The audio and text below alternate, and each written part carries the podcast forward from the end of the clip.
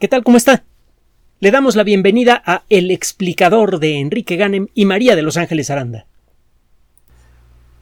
Una de las primeras preguntas que fue planteada por la física moderna cuando la teoría general de la relatividad apareció por primera vez en 1916 es de qué tamaño es el universo. La teoría general de la relatividad tuvo un efecto profundamente conmovedor en el mundo intelectual. Lo hemos dicho en muchas otras ocasiones, por primera vez en la historia existía la posibilidad real de explorar el problema del origen del universo sobre terreno firme. La teoría general de la relatividad permite mm, determinar cuál es el, el ámbito en el cual nació el universo y cómo puede evolucionar. De hecho, uno de los eh, primeros aspectos impactantes de la teoría de la relatividad es que dejó en claro que el universo tenía que ser evolutivo, que el universo no podía ser siempre igual, que no se podía ver siempre igual. Cualquier universo imaginable que respete el principio de la teoría de la relatividad tiene que estar creciendo o estarse haciendo chiquito. Entonces, de arranque, la teoría general de la relatividad se convirtió en la primera herramienta que permitía explorar la naturaleza del cosmos en su conjunto. Y esto resultó súper impactante porque antes que la teoría de la relatividad llegara, lo único que teníamos para eh, eh, tratar de entender el origen del universo eran tradiciones mitológicas. Eso era todo. La exploración del universo se convirtió en algo tangible, en algo verificable gracias a la teoría de la relatividad. Y la teoría de la relatividad sirvió de base para la creación de nuevas perspectivas sobre la forma en la que el universo pudo haber nacido, pudo haber evolucionado, etc. Todo esto se derivó de las matemáticas de la relatividad. Una de las primeras personas en hacerlo, quizá la primera persona en hacerlo de manera completa fue Georges Lemaitre, este sacerdote belga del que le he hablado en otras ocasiones, muy famoso en el, en el mundo de la ciencia, en particular en el mundo de la física, que además de ser una persona que llegó a tener eh, una responsabilidad muy fuerte en la Iglesia Católica belga, y de ser un hombre extraordinariamente valiente durante las dos invasiones alemanas en la Primera y la Segunda Guerra Mundial, públicamente le plantó cara a los alemanes y en las dos ocasiones lo respetaron. Le he comentado que hay estatuas de George Lemaitre, pero no por su trabajo científico, sino a su valor como persona, como, como individuo, como, como a su valor civil, pues. Bueno, este caballero también tenía un talento matemático extraordinario hay más fotos de él enfrente de un pizarrón lleno de ecuaciones que mm, oficiando misa, por ejemplo. Y eh, eh, fue el que estableció que si la teoría de la relatividad es correcta, es inescapable que el universo tuvo un origen. Pocas palabras. Pocas cosas en la historia han sido más significativas que eso, y me refiero a todas las cosas que han sucedido en la historia humana, no solamente en la historia de la ciencia. Bueno, el caso es que, como consecuencia del poder de la relatividad, los físicos empezaron a tratar de contestar otras preguntas. Por ejemplo, ¿es infinito el universo? ¿Nació siendo infinito el universo, sí o no? Esto no ha podido ser eh, determinado con precisión porque la teoría general de la relatividad no es específica al respecto. Si el universo tuvo ciertas características al nacer, sería infinito. Si tuvo otras características, no lo sería. Sería finito. Para poder determinar qué características tuvo el universo al nacer, tendríamos que poder hacer observaciones del universo como es en la actualidad, con una calidad y una extensión mucho mayor que lo que se consigue con los mejores instrumentos. Si no alcanzamos a ver todo lo que tenemos que ver, para decidir si el universo es infinito o no. Recientemente, uno de los astrónomos y físicos más famosos del siglo XX, que por cierto todavía vive, Martin Rees, se escribe R-E-E-S, publicó un documento en el que, basándose desde luego en, principios físicos bien definidos, incluyendo la relatividad, resume algunas de las perspectivas más inquietantes y poderosas que rondan en la mente de los cosmólogos y que probablemente los despiertan en las noches. Y no probablemente más de un cosmólogo, eh, eh, cualquier otro científico dedicado al estudio del origen y evolución del universo, eh, a veces se despierta de veras en la noche con las imágenes mentales que ahorita le voy a dar.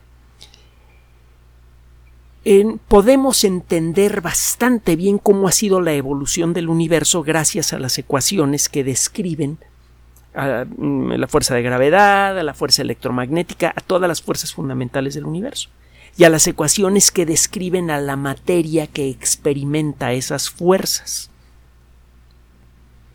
Tenemos un conjunto eh, muy pesado en ecuaciones que se conoce colectivamente como el modelo estándar, que es la base de lo que llamamos la mecánica cuántica.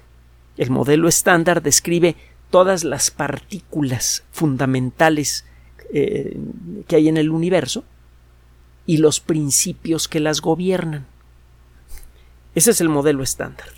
Y tiene por usted, por otro lado, a la teoría general de la relatividad que describe cómo funcionan el espacio y el tiempo. La gravedad es una consecuencia de la forma en la que funcionan el espacio y el tiempo. Entonces, con estos dos juegos de ecuaciones usted describe todo lo que hay en el cosmos. Y lo puede hacer con gran precisión. El problema, lo hemos dicho en muchas ocasiones, es que estas ecuaciones parten de principios muy diferentes. Sabemos que a final de cuentas la naturaleza funciona con un solo juego de principios. Hemos usado el ejemplo antes. Este ratón de computadora tiene su estructura molecular gracias a la mecánica cuántica.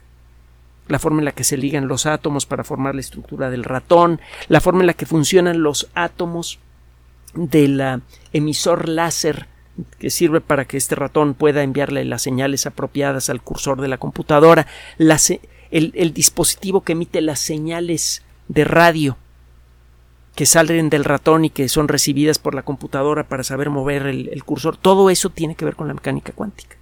Pero este ratón, que está hecho de muchos átomos, está generando un campo gravitatorio muy débil.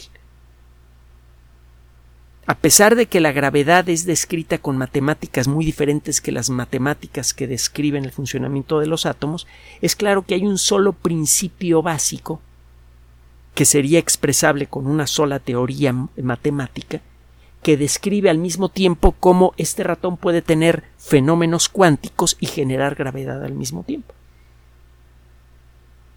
Si no tenemos una teoría unificada que explique con un solo juego de principios por qué existe la gravedad y por qué existen todos los rollos de la mecánica cuántica. Esto genera ciertas limitaciones. Molestas, chiquititas, pero muy molestas.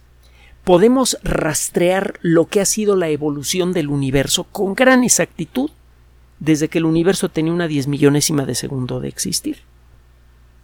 La primera diez millonésima de segundo es indescriptible para la física moderna. No sabemos qué pasó en esa primera, en esa primera diez millonésima de segundo. Pero sabemos que ese intervalo de tiempo que para usted, para mí, es evanescente, es chiquitito, ridículo, en términos de, de la física, es un intervalo de tiempo increíblemente largo. En términos de la mecánica cuántica, esa diez millonésima de segundo es mucho más grande, mucho más duradera que el tiempo en segundos que ha transcurrido desde el Big Bang hasta ahora.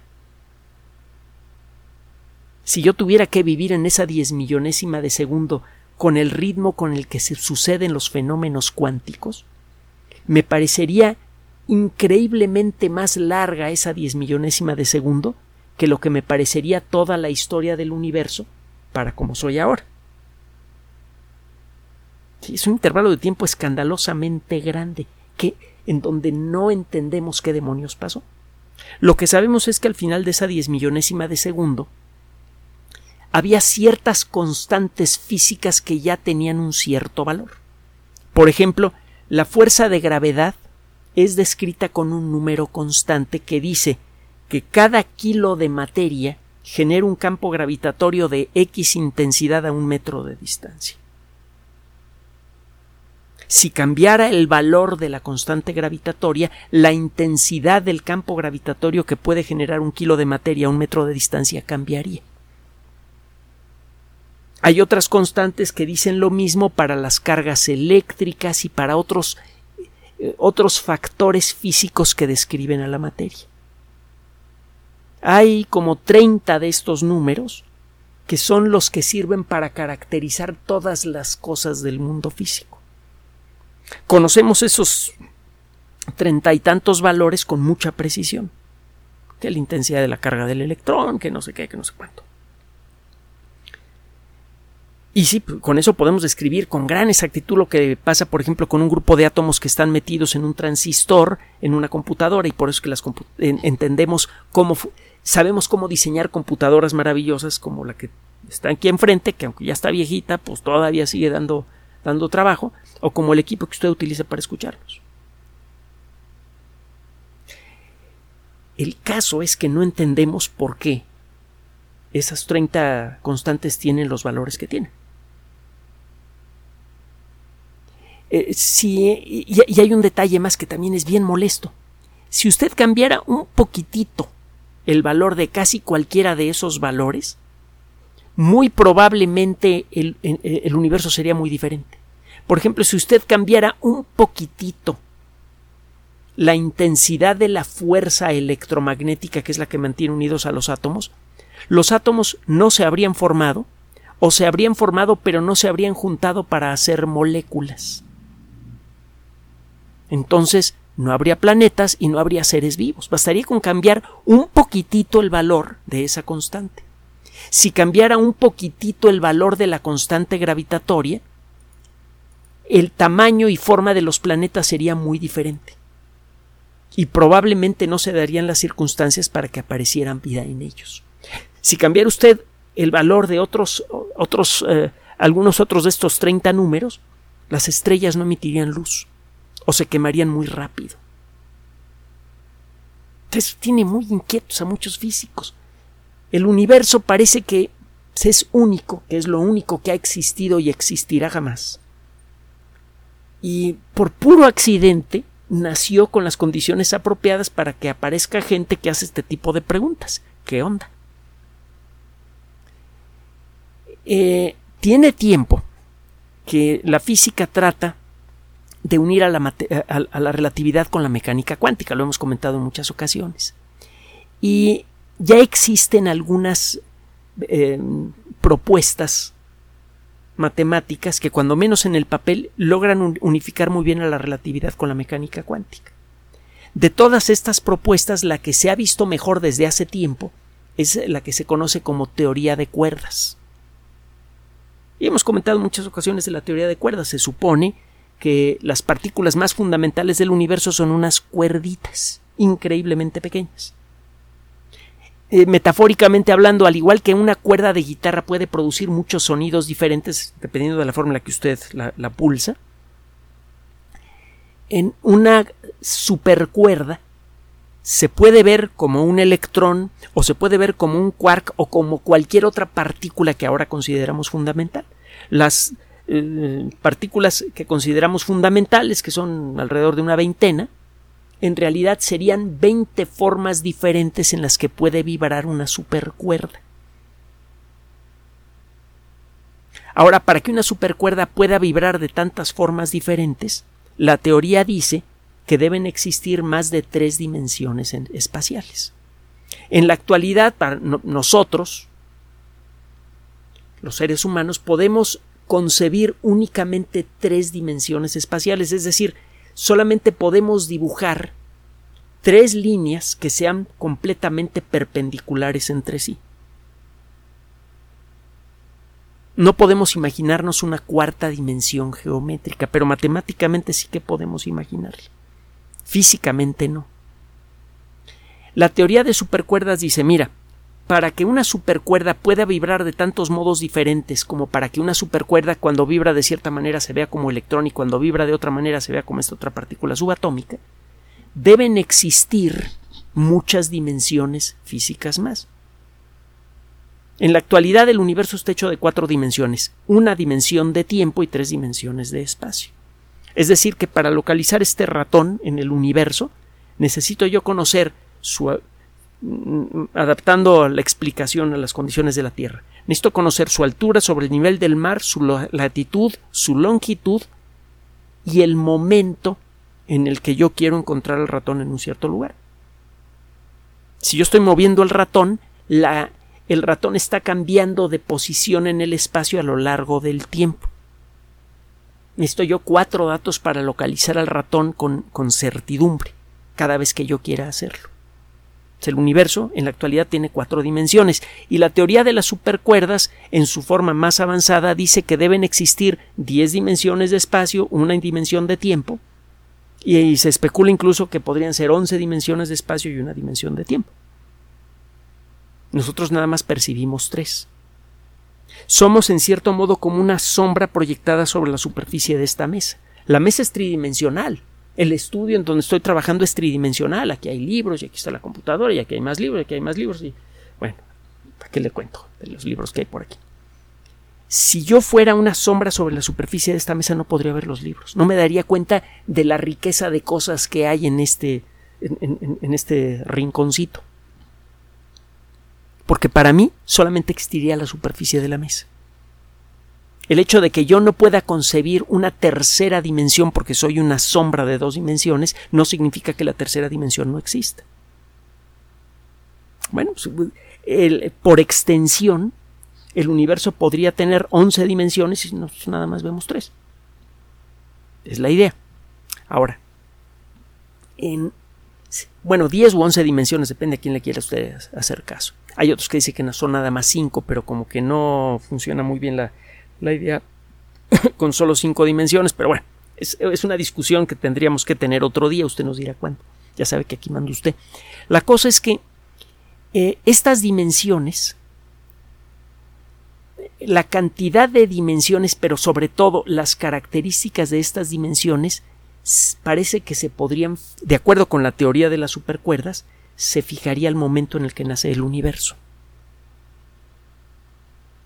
Y parece ser que el valor de estas 30 variables que le mencioné en el contexto de la teoría de las supercuerdas estaría relacionada con las características de las dimensiones espaciales. En pocas palabras, al momento de nacer el universo se dan las condiciones que al azar fijan el valor de esas 30 variables si el universo es algo que solamente va a existir una vez y el universo en el que vivimos es el único que ha existido o existirá jamás, entonces tuvimos una suerte increíble de existir porque por puro accidente el único universo que alguna vez va a existir nació con la mezcla de estos de estas 30 variables ideal para la existencia de vida o cuando menos conducente a la existencia de vida. El problema está con esta perspectiva que la teoría, del, eh, la teoría de las supercuerdas, por el hecho de admitir la existencia de otras dimensiones, automáticamente, casi automáticamente, abre una posibilidad verdaderamente aturdidora, que el universo no sea el único que existe, que existan otras realidades completamente independientes y fundamentalmente fuera de nuestro alcance otros universos y lo que eh, lo que sale por extensión de esta idea es que cada uno de esos universos al nacer nace con leyes físicas diferentes. Así que podría haber una multitud casi interminable de universos en donde nunca se desarrolló la vida. Que es algo eh, curiosamente conmovedor imaginar universos enteros desprovistos de vida. No sé, póngase a pensar en la idea en una noche oscura cuando no tenga otra cosa que hacer. Si le digo que lo haga durante el día, cualquier tontería lo va a distraer y no se va a meter en el ajo. Trate de hacerlo en la noche a oscuras. ya verás la sacudidota que se va a llevar. Bueno, también podría darse el caso de universos en donde sea más fácil el desarrollo de la vida y en donde los mecanismos moleculares que favorecen el proceso o que, establecen el proceso de evolución sean diferentes y que por lo tanto la evolución proceda de, en formas diferentes. Eso de arranque es inquietante. Y hay un detalle más que se monta por encima de esto. La cantidad de universos que podría existir sería infinita y además siempre creciente. Todos estos universos están creciendo como el nuestro. Nunca llegaría a darse el caso de que la frontera de un universo toque al otro, sobre todo si existen en, dimensiones diferentes.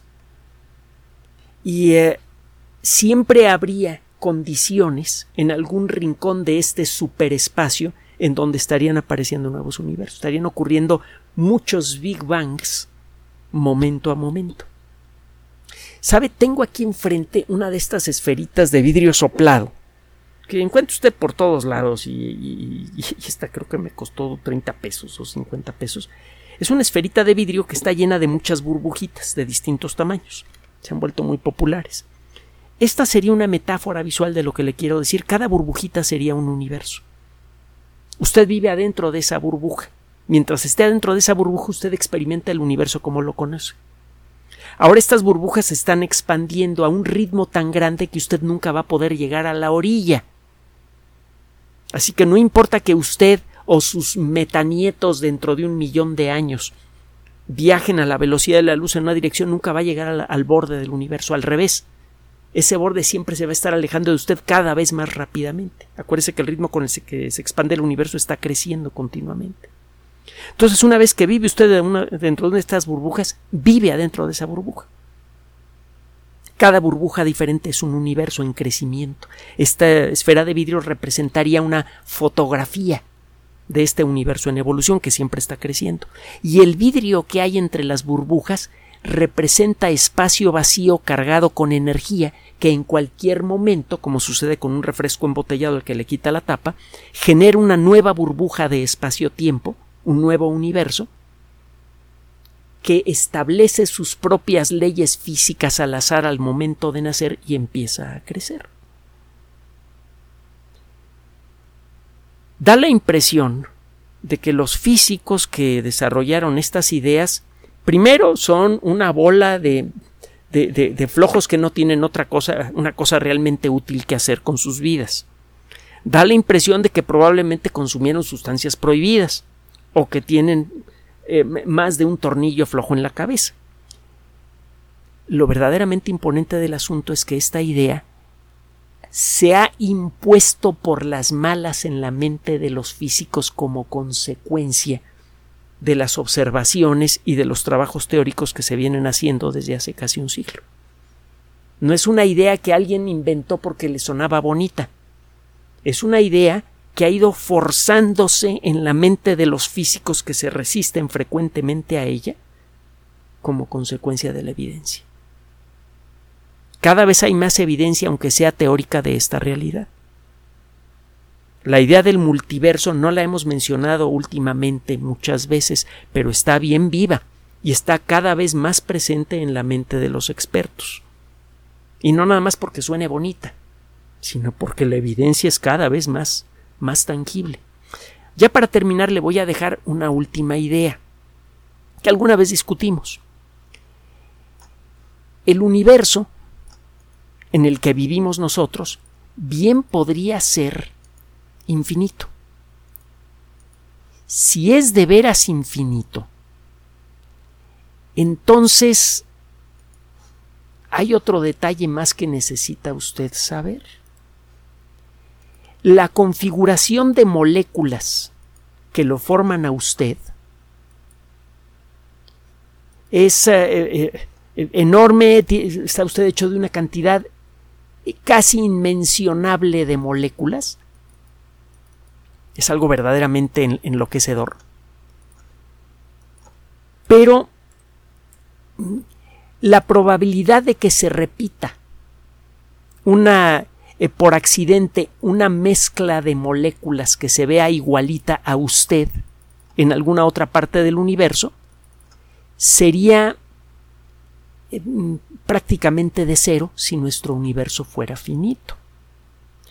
Pero si nuestro universo es infinito, la probabilidad de que exista otra entidad hecha exactamente con los mismos átomos, con los mismos procesos moleculares internos y que por lo tanto se vea igual que usted y piense igual que usted, es uno, es inevitable. ¿Cuántas personas como yo existirían en un universo infinito? Agárrese bien de la silla. Una cantidad infinita de ellas. Habría una cantidad infinita de lo que medio en broma le llaman los cosmólogos avatares nuestros, idénticos a nosotros, llevando exactamente las mismas vidas, y una cantidad infinita de avatares parecidos a nosotros que llevan vidas ligeramente diferentes.